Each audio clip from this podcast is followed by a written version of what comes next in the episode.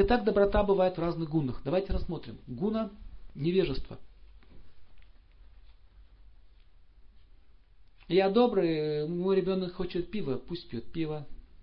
Хочет покурить, пусть курит.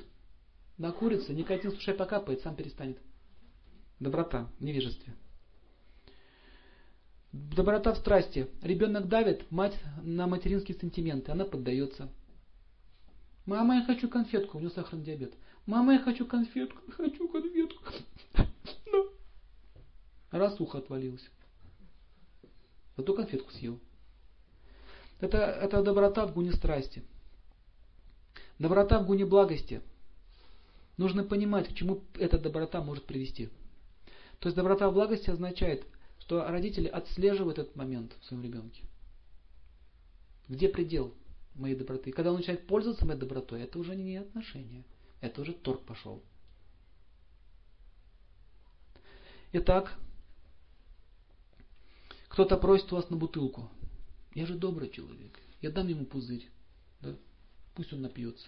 Прибьет кому-нибудь там под, под подворотне. Или умрет где-нибудь, замерзнет на снегу. Классно помогли, да?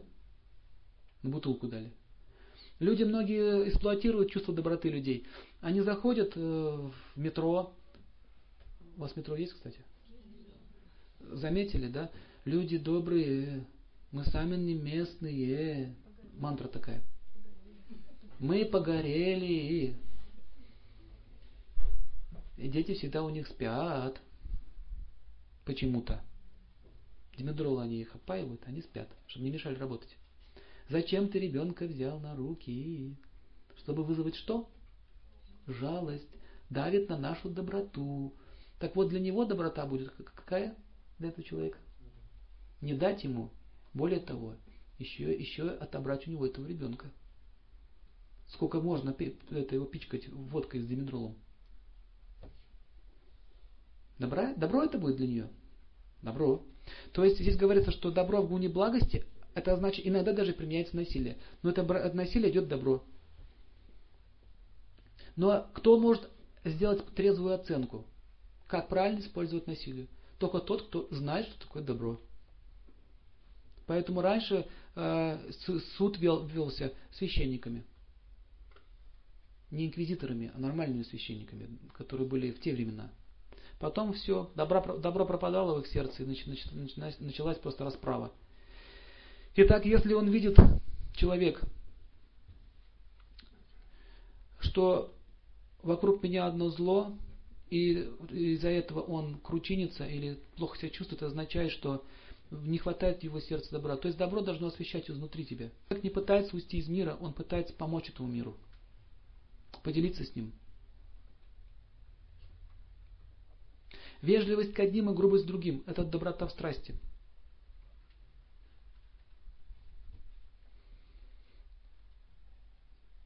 Ясно? Вежливость к одним, злость к другим – это страсть. Если вы пытаетесь делать хорошие поступки для славы, чтобы вы прославились, как я самый добрый, это тоже страсть. Итак, теперь борьба с эгоизмом, с гордыней. Никогда не присваивать качество себе. О, какой я хороший, ай, я молодец, ай, какие у меня хорошие качества. Как только я себя из чего-то возомнил, то все, эта доброта пропадает. Заметьте, как только вы начинаете хвалиться, сразу это пропадает. Кто это замечал? Я вот заметил. Пропадает сразу. Отсюда вывод. Вот эти все качества, они называются божественными. Они идут от высших сил. Доброта – это сила, которая меняет характер тех, кто, кто его окружает. То есть, допустим, у ваших близких какие-то есть черты характера, которые, ну, ну, не очень хорошие. И вот чем больше вы будете раздражаться, тем сильнее эта черта характера в нем будет усиливаться. Это правило. Потому что злом питаете зло, зло становится больше. Подобное притягивается подобным. Вы их качаете. А по этому поводу Иисус сказал, нельзя отмыть горшок из-под вина вином. Да? Только водой, то есть противоположностью. Если кто-то на вас злится постоянно, и вы отвечаете тем же местом, злоба между вами будет еще больше. Значит, как себя вести? Вот кто-то к вам испытывает неровные отношения. Нужно подойти к нему и извиниться. Что это, это вообще, а? Извините, пожалуйста, что я своим присутствием и, может быть, своим существованием приношу вам беспокойство. Объясните, пожалуйста, в чем претензии ко мне. Что я сделал плохого для вас? Искренне, пожалуйста, объясните. И он вам скажет, он вам скажет причину, из-за чего все началось. Точно скажет. Или так, ну, что ты тут прыгаешь? А? А? Почему так вот делается? Зло. И отношения будут выравниваться все лучше, лучше и лучше. Сначала он вас оставит в покое. Сначала он вас оставит в покое. Или будет смеяться над вами, потом вас оценит, потом вы можете помириться.